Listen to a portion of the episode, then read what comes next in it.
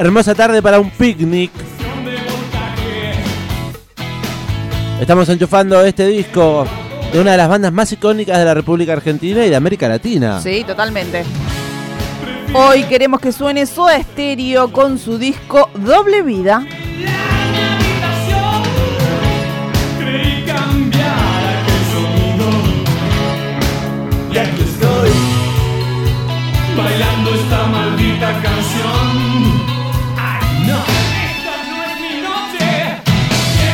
Suena el tema que abre este material discográfico Picnic en el cuarto B. Abre doble vida el cuarto material discográfico de esta banda, Soda Stereo, como bien decíamos, grabado en junio, entre junio y julio del año 1988. Se editaba y salía a la luz en septiembre de aquel año, bajo la producción de Carlos Alomar. ¿Qué discazo, por favor? Tengo que mm, hacer una declaración.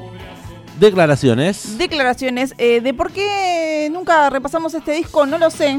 Pero me subió una tendencia en Instagram, en redes sociales. Hay tendencias en redes. Sí, masa, por ejemplo, una tendencia.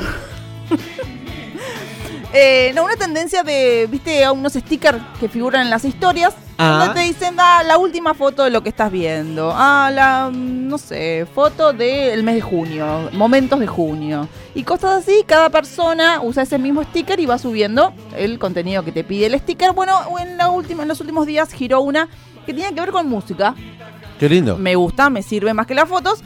Entonces decía, busca en la parte de música, eh, poné tu año de nacimiento y elegí una canción que se haya editado en ese año. ¿Y le salió Soda Stereo, doble vida? Exactamente, me salieron temones, la verdad, como Where is My Man de Pixies, temas de, no sé, de The Clash. Y me empezó a saltar unos temones de un disco de Soda Stereo y dije, che, este, es- los conozco los temas. Claro. Quizás lo que me pasa es que como Soda tiene eh, discos en vivo, y tiene el Unplugged de MTV, a veces las canciones originales uno no las escucha tanto y escucha las versiones. Sí. Bueno, me saltó este disco, Doble Vida del año 1988, año en el que nací. Ah, O sea que es un disco que va a estar cumpliendo 34 años, como quien habla.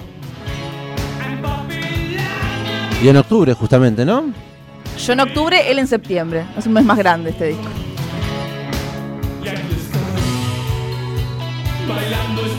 Bueno, Doble Vida tiene nueve canciones, dura 42 minutos, tiene unos temaikenazos. Tema de quién es que todo el mundo conoce. Sí. Exactamente. Así pero que bueno, los cantaremos. son, son sus versiones originales. Posta. De- nosotros escuchamos después seguramente un montón, pero estas, las de este disco, son las versiones originales de los temones de Soda Stereo. Este disco doble vida, como decíamos, producido por Carlos Alomar. Tengo ganas de hacer el juego, ¿eh? De, de los temas y el año. El martes que viene vamos a hacer el pedirlo ya, Con temas de su año. Con, jugando con los- las canciones Bueno. del año en que naciste. Bueno, anótelo, porque después nos olvidamos. No me voy a olvidar, háganme acordar, oyentes. Bueno. 221-477-4314, el número de WhatsApp de la radio. Allí saludamos a nuestro amigo el Pochi. Hola, Pochi, ¿cómo va? Dice Picnic en el cuarto B. Este es el cover secreto de los Patazú. No se puede decir. Era secreto. No, ¿en serio? Abrazo amigues, nos dice el- nuestro amigo el Pochi de los Patazú. ¡Mua! Le mandamos un beso al Pochi y a todos los patazú que van a estar tocando. Se viene fecha en agosto. Sí. Antes Eh, van a pasar por aquí. Y los, los esperaremos con los brazos abiertos, por supuesto, para tocar.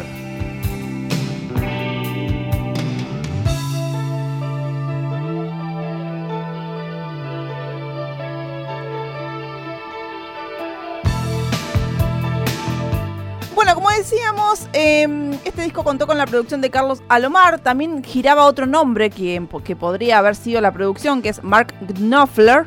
Eh, eran las dos alternativas para producir este material, pero bueno, Gustavo Cerati tenía como más afinidad con Carlos Alomar. Eh, y decidió contratarlo entonces como producción artístico al puertorriqueño por ser, bueno, músico, compositor, productor, entre los más influyentes en los Estados Unidos en aquellos años, porque eh, supo trabajar Alomar con figuras como David Bowie, por ejemplo, también con eh, Mick Jagger. Eh, así que, y había, lo había encontrado también eh, Cerati de casualidad a Alomar unos meses antes y como que se quedó recopado, le mandó unos demos y dijo, eh, quiero trabajar con vos, básicamente. Y Alomar Hicieron dijo, match. Exactamente, hicieron match y Carlos Salomar le dijo, buenísimo, dale, vamos para adelante y vamos a producir este discazo de una manera bien pensada, bien estructurada y con un novedoso proceso de creación tuvo este álbum, más bien orientado a la manera en, cómo se trabaja en los discos en Estados Unidos, eh, distinto obviamente a lo que se venía viendo hasta ese momento en lo que es eh, la música latinoamericana. Es por eso que el productor los convocó a los Soda Stereo a grabarlo en New York, en Nueva York, siendo este uno de los primeros álbums de rock de América Latina en la historia en ser grabados en Nueva York. Doble Vida es el disco que estamos repasando en esta tarde de viernes en el amplificador, pisando este programa que pisa las canciones que tanto nos gusta escuchar. Me dejarás dormir y que hace karaoke encima de ellas. entre tus piernas, Se ríen porque es cierto, ¿no? entre tus piernas. sabrás ocultarme bien Necesito audios, audios de la gente cantando como loca este tema. 221-477-4314. Recuerden que si participan van a estar eh, siendo premiados con cerveza artesanal. A las 6 de la tarde regalaremos 2 litros de nuestros amigos del lado B, Espacio Cervecero.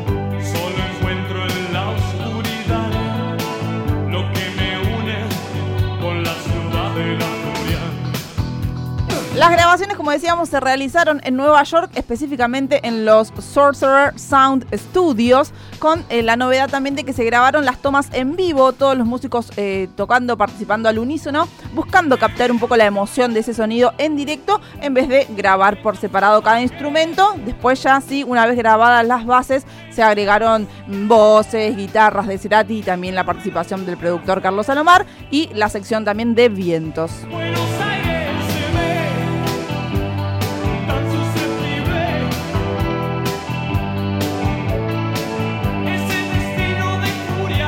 Cuarto disco de Soda Stereo, como venimos diciendo, Doble Vida, tiene algo particular, bueno, además de ser producido y grabado en los Estados Unidos, aquella experiencia de haber y de grabar, de haber vivido y haber grabado en Nueva York, bajo la producción, como decíamos, artística de Carlos Salomar, produjeron un álbum diferente a los eh, tres primeros discos de la banda. Marcó el fin de la primera etapa de Soda Stereo, sería uno de los momentos bisagras de la banda, que justamente consistía también en una imagen exótica y abría camino hacia una madurez en eh, lo que respecta a sonido, a calidad de sonido y también a la, a la imagen de la banda. Totalmente, sí. También este disco, eh, producido por Alomar, le abrió camino y le abrió internacionalidad eh, a Soda.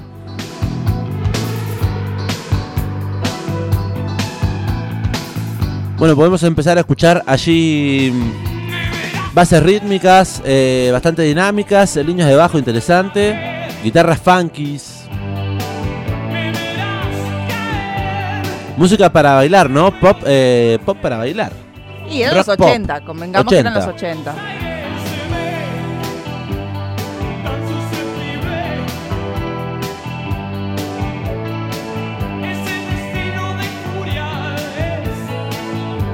Bueno, un poco la, emoción de, la performance en vivo de los cuatro músicos de Soda. Estamos hablando de mm, Gustavo Cerati, de Zeta Bosio, de Charlie Alberti y el tecladista Daniel Seiss durante lo que fueron las sesiones. eh, para grabar este material fueron claves también a la hora de enlatar los sonidos eh, tan crudos, tan vivos. Y con respecto a esto, Gustavo Cerati comentaba que mm, el estilo del nuevo disco, de este disco que estamos repasando, tiene una mezcla entre el sentimiento de nada personal y la musicalidad de signos. Es el regreso de algo más funky y soul con una temática más terminada y un sonido más cercano al disco en vivo.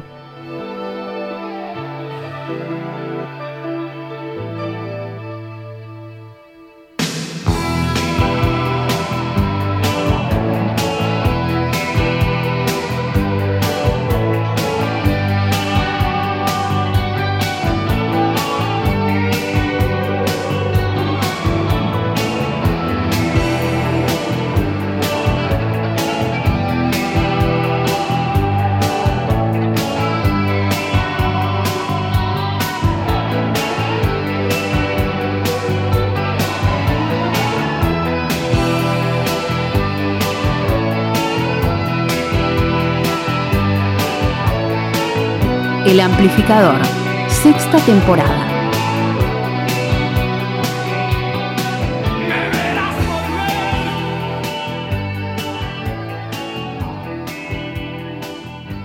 ...36 minutos pasan de las 4 de la tarde... ...seguimos repasando Soda Stereo Doble Vida... ...el disco elegido para este viernes...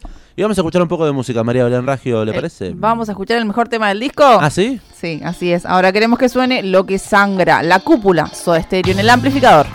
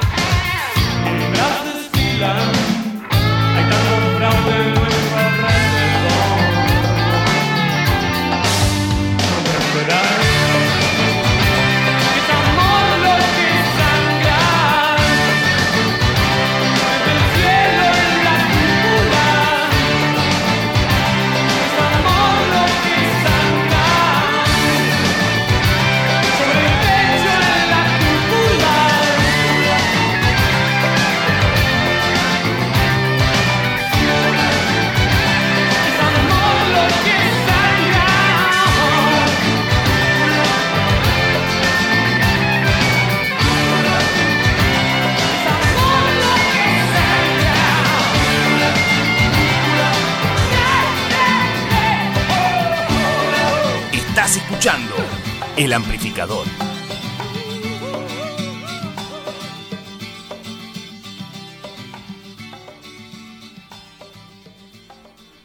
Seguimos en Radio Estación Sur en la 91.7 escuchando Soda Stereo. Doble Vida es el disco elegido para este viernes. Ahora queremos que suene en el borde.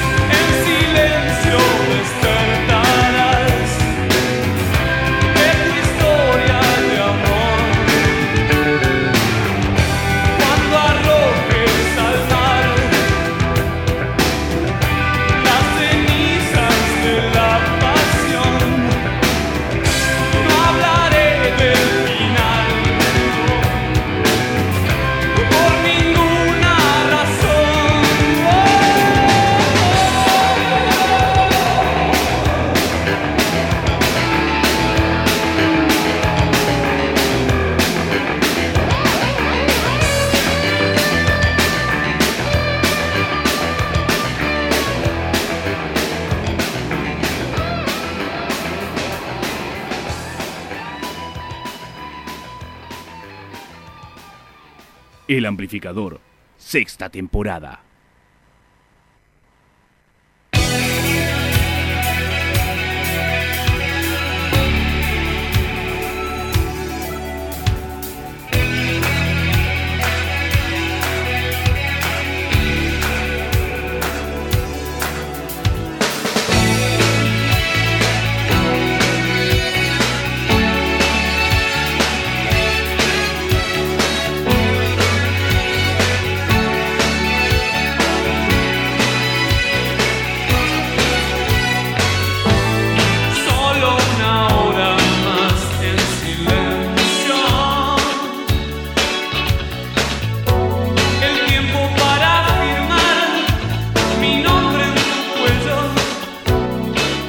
De Gustavo Cerati en el amplificador. Esa voz joven del Sí, ¿no? 88. Se nota, se nota, un, un rasgo ahí de juventud. Sí, totalmente.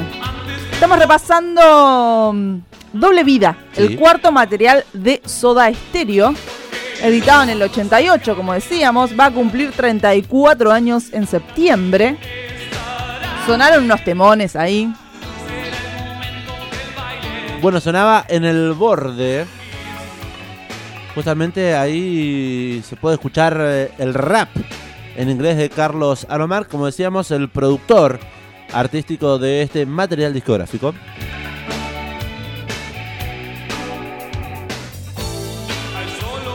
Primera vez en el amplificador que escuchamos este disco, así Este que disco, sí. esperamos que ustedes primeramente lo hayan escuchado, sepan de qué se trata este material y si no, descubriéndolos, eh, descubriéndolo junto a nosotros. ¿Por qué no? Nueve canciones con un montón de temazos. Uy, lo que se viene después che, es... nunca vi a Soda. Stereo en vivo ni a Gustavo Cerati. O sea, Bueno. es mi gran deuda de la vida. Puede ir a ver a Soda Stereo porque están tocando. No, no, no. Están tocando, ¿no? ¿No quiere ver a Soda Stereo en No, vivo? no, no. Lo- Los original. Bueno, hay dos originales. No, no sí, puede. pero no, no, ya son inventos, ya quieren guita. No, no, yo estoy hablando de lo emotivo de ver al trío. Igual ya en este disco empezaron a, a circular rumores. Las ¿Qué malas lenguas rumores? dicen que este disco empezó a ir a como a, a dejar entrever algunas diferencias. ¿En serio? Hmm. Incluso este disco, una de las consecuencias que trajo fue que cambiaron ahí de, de productora. Productora discográfica. Claro. Eh, dejó la banda a Oha- Ohanian Producciones, así se llamaba. eh, y fundaron su propia empresa, básicamente. Triple Producciones, la banda. Bueno, banco igual. Sí, Se obvio, obvio. independizaron. Sí. Porque también le hicieron medio bardo para, para grabar el disco, porque creo que dicen que la- no tenían plata para, mm, Eh, para ir a Nueva York, no tenían plata para pagarle el calle a Carlos Alomar. Y Gustavo Cerati dijo, no me importa, yo quiero. Aparte ya en este momento ya eran una de las bandas más convocantes de América Latina, Soda Stereo. O sea, no podían no darle lo que pretendían. Necesitaban volar. Bueno, fundaron Triple Producciones y la primera acción que hicieron con, con esta nueva empresa fue la producción del video promocional de En la Ciudad de la Furia, uno de los hitazos que tiene Soda Stereo que forma parte de este material, ya sonaba, Sí. por supuesto, cuando enchufábamos este disco.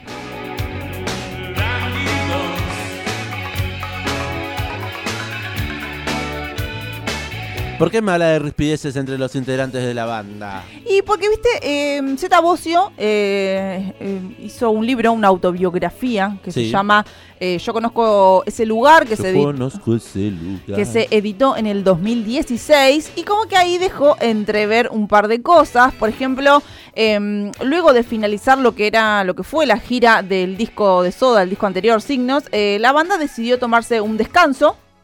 Eh, no, no era por capricho ni nada, sino que durante meses estuvieron viajando por México, Venezuela, Ecuador, Colombia, bueno, Latinoamérica toda. Eh, también habían hecho presentaciones en lo que es la costa atlántica. Y bueno, Z cuenta que realmente necesitaba descansar y poner el foco en otro tipo de vida, más que nada porque venía de momentos de mucha intensidad. Eh, en mi cabeza tenía una ac- acumulación importante de ruido y sentía que tenía que parar que es entendible, porque vos estás en la cresta de la ola, estás tocando en todos lados, un día acá, un día allá, los cambios de horario. Eh, bueno, sí, obviamente que después de una gira, eh, los músicos necesitan básicamente de vacaciones. Y solamente se pudieron, se pudo tomar un mes, porque al mes de descanso, Z se comunicó con Gustavo Cerati. eh, porque como que había un contrato implícito de que, bueno, mínimamente un mes se tenían que tomar de vacaciones. Un mes de Mi- vacaciones mínima. Claro, la mínima. Pero bueno, Gustavo Cerati estaba lejos, lejos de bajar cambios, sino que estaba... Estaba remanija. Estaba re manija, exactamente, estaba lleno de ideas eh, y quería mostrarle, bueno, todo lo que ve, eh, lo que venía haciendo. Y bueno, según cuenta Z en su autobiografía, eh, Gustavo se montó un estudio en el departamento, en su departamento de Belgrano, en el cuarto B, claramente En el cuarto B. eh, Picnic en el cuarto B y ya tenía algunos demos muy avanzados de las canciones que luego se convertirían en los éxitos de este material. O sea, ATR Gustavo. Sí, manéjense, muchachos. ¿Quieren vacaciones? Vayan a vacacionar. Yo sigo haciendo cositas para el disco.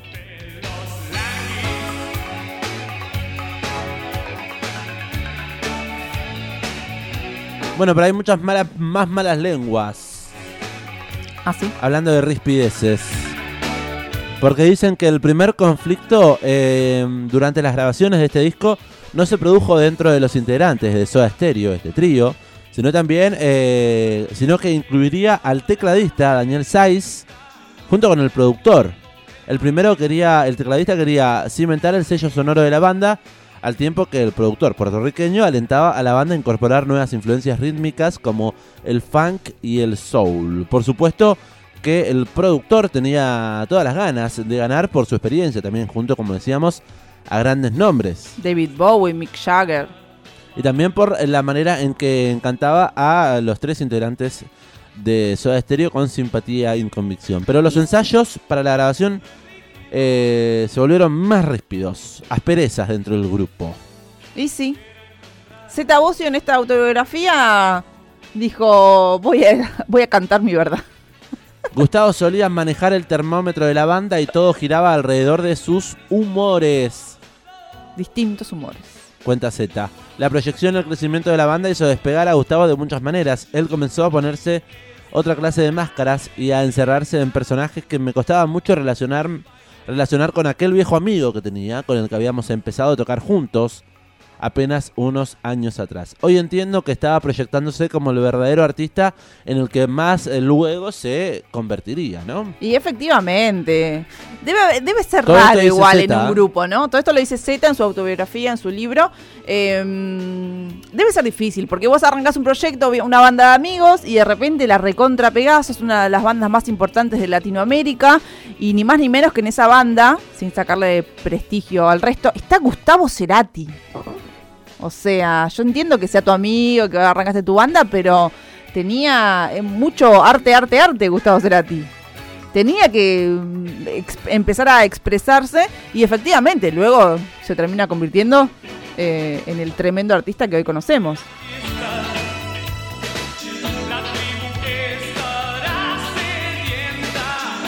Un poco adentrándonos en la historia de Soda Stereo y un poco en este disco que estamos repasando hoy viernes, doble vida, cuarto material de la banda, allá del año 1988, descubriéndolo juntos, juntas, juntes. O si ya lo escucharon, cuéntenos, nos pueden decir, yo tengo este disco, tengo este disco en formato CD, en cassette. Claro. En vinilo, lado A, lado B. Porque el cassette seguía existiendo, ¿o sí, no? Sí. completamente. Hasta el 90 y algo existió. Con los. Walkman a pleno colgado ahí del, de los pantalones. Con los auriculares, los que eran de metal. Chiquititos y metal.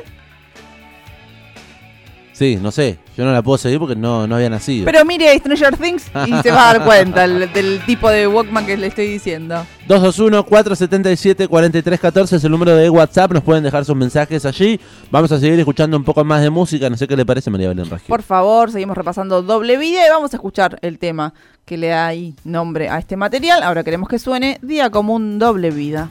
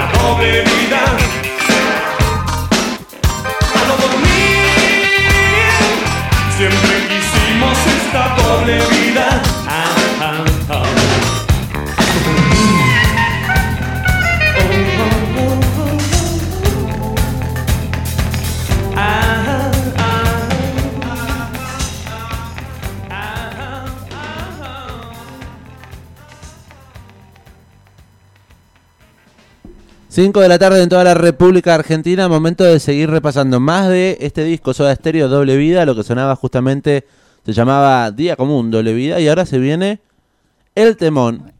El Temón, uno de los gitazos que todos conocemos de Soda Stereo. Muy bello, disfrútenlo. Ahora queremos que suene Corazón Delator.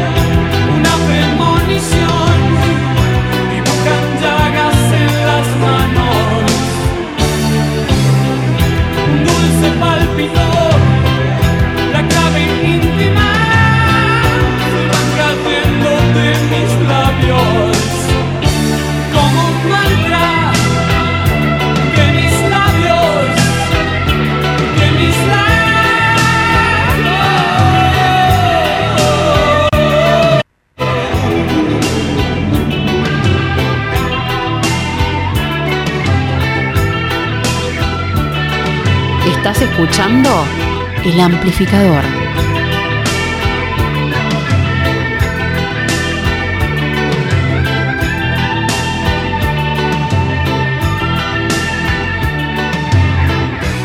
Suena Corazón de la Torso Estéreo. ¡Qué temazo! ¿Estás escuchando Soda Stereo? El amplificador. ¿Qué temazo, por favor? Se Es canta como con pasión. Es más, hasta lo volvería a escuchar, te diría yo. ¿eh? Che, un beso grande a la gente que se comunica con este programa en el 221-477-4314. Nos dicen, creo que no hay tema que ame más que Corazón Delator. ¡Apa! Fuertes y desconcertantes declaraciones. Un abrazo grande a Mela. También saludamos a Arturo que nos manda fotos eh, sintonizándonos desde su auto. Amo a Arthur que nos pasa el parte todos los santos días. Te mandamos un beso, amigo. Compartiendo un poco de música, Soda Stereo. Eh, ¿Qué banda, eh? A Arturo le gusta mucho. ¿También? Sí. Qué bien. Supo reconciliarse Eh. porque vio que hay detractores y gente muy ortodoxa de la Oh, música. Lo redondo, soda. Eh, lo redondo. Es verdad, yo sí me cuento la misma anécdota. Yo ¿Qué me crié anécdota? con mis hermanos eh, grandes y uno de ellos eh, muy fanático de Soda Stereo, como así también de Los Redondos. Y la pared de su habitación era un collage de revistas, la mitad de Soda, la mitad de Los Redondos. Epa, bien. Sí. Así que así me crié, esas fueron mis influencias. Bueno, Doble Vida, definitivamente un álbum que marcó el destino de Soda en lo artístico, pero también en lo referido a la puja de personalidades dentro del grupo, como lo decíamos. La banda después de esto recobró popularidad, plena popularidad, y a ganarse su lugar dentro de la música nacional y como decíamos, habiendo sido producidos por un muchacho que los grabó en Nueva York, también le dio un salto casi continental. Sí, recontra. Che, no hablamos de la tapa de este disco, que es una de las más icónicas del grupo. O también es de las más conocidas del rock, del rock en español. ¿Por qué es lo ellos dice? ahí parados con una torre de fondo, Ah, que ahora es un hotel. No voy a decir la marca porque no me está pagando el hotel, pero es un hotel. muy caro. eh, ahí cerca de Plaza de Mayo. Ah, el Che, el que es Che. Sheraton. No, no, no. Ah, no. Em, Ah, Plaza de Mayo, no. Sheraton está en retiro. Sí. Em, bueno, em, muy identificable para los fans esta tapa y algunos hasta lo han comparado con la famosa tapa Abbey Road de los Beatles, porque ahí porque ubica un lugar de la ciudad, de la ciudad de la furia, que era otro de los nombres que se barajó también para este material por el tema. Eh, ahí la tapa. Eh, hoy en día, por ejemplo, te podés sacar la misma foto si quisieras. Te parás ahí bajo la punta sur de la galería del Cabildo. Galería Sur de la. ¿Cómo? El Del ca- Cabildo. Del Cabildo. Mm. Y eh, podrías sacarte la misma foto, pero a los que les costó repetir el ángulo, que quisieron ir a retratar, eh, Sí. recreando esta foto, es porque los chicos, los Soda, estaban parados sobre cajones, incluso de diferentes alturas entre sí. Eso contaba Daniel Ackerman, que es el autor de la foto original. Por eso se ve uno, es en realidad. increíble la magia de los fotógrafos. De que para buscar los planos, o sea, inventan esas cosas, ¿entendés? Uno piensa, ah, están parados con el coso de fondo y listo. No, amigo, para generar todo eso hay cajones abajo de cada uno, de uno más alto, uno más petizo. Hermoso. Sí, tiene su efecto. Estamos hablando del arte de tapa de Doble Vida, el cuarto disco de Soda Stereo. Eh, quisiera recrear esta foto, ¿eh? Igual es medio imposible porque veo que están eh, todos estos edificios históricos, Sí, sí. en este caso del 88, medio como que el, el intendente de la ciudad mm, ¿El, hace algunas que... el gobernador? El intendente de la ciudad. Ah, ¿no es gobernador? No, es ¿El intendente. ¿Gobernador de la ciudad? No, es Sí, el pero viste jefe. que ellos son una provincia. Jefe de, jefe de gobierno. Por eso. Es que son una provincia ellos. Bueno, pero no deja de ser Por un intendente. Bueno. En, eh, como que hace acuerdos con inmobiliarias y de repente edificios históricos de se la lleva ciudad. la plata, además. eh, además, de arruinar el patrimonio, fachadas históricas. se roba toda la plata, se lo fuga. Y después nosotros tenemos que tener a masa de superministro. Bueno, pero esa es otra cuestión. Este, este muchacho pelado no sé si se ha fugado algo. O sí. ¿Quién no se ha fugado? Sería la pregunta. Bueno, la presentación de este material en Buenos Aires, eh, para esta presentación viajó Carlos Salomar, vino aquí porque recuerden que ellos trabajaron yendo a Nueva York, Nueva York donde estaba él, pero bueno, para la presentación vino y eh, estuvo ahí subido al escenario tocando algunos temas como guitarrista invitado. El recital fue al aire libre ahí en el predio de obras, más o menos había unas 20.000 personas y estuvo ensombrecido por un hecho, una polémica, que es que en la víspera de, bueno, de una jornada, la cual sería histórica para el trío, eh, hubo un levantamiento cara pintada, que hubo ahí como mm, hizo temer de que se suspenda el show. Sin embargo, la banda decidió tocar igual como muestra de su apoyo a eh, la democracia, básicamente, y de quitarle peso un poco a la rebelión liderada por el teniente coronel Mohamed Ali Zainuddin. Con respecto a esto, Zeta Bocio dice, nuestra postura fue bastante criticada y algunos medios nos acusaron de irresponsables por poner en riesgo a nuestro público. Para nosotros realizarlo contra viento y marea funcionaba como un mensaje político. Nadie te obligaba a estar ahí, pero si querías hacerlo, nosotros también. Y allí lo hicieron, ¿eh? En obras entonces, frente a unas 20.000 personas, el Soda Stereo presentaba su disco Doble Vida. Dijo que estuvimos recorriendo en la tarde de hoy, viernes, escuchando cada una de sus canciones. Estamos justamente escuchando el tema número 8. 8 de las 9 canciones que tiene este material, así que momento de desenchufar poco a poco este disco. Les agradecemos por compartir con nosotros la música, por bancarse, compartir con nosotros este repaso discográfico. A quienes nos estén escuchando en Spotify, hola. Hola, gracias Saludamos. por darnos play en formato podcast. Estamos en, nuestro, en nuestra plataforma amiga Spotify, nos buscan como el amplificador podcast.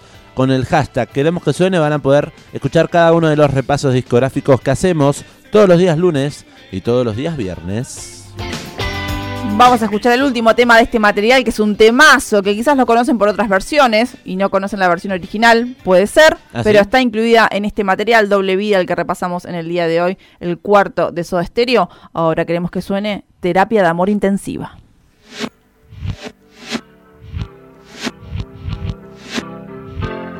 El amplificador.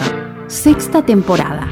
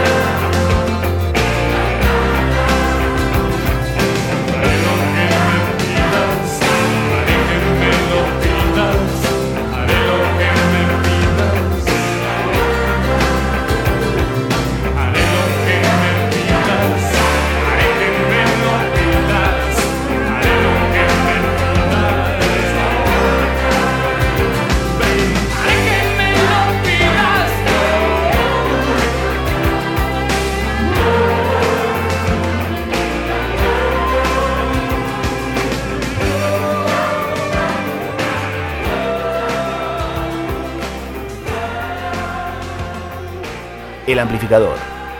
Sexta temporada.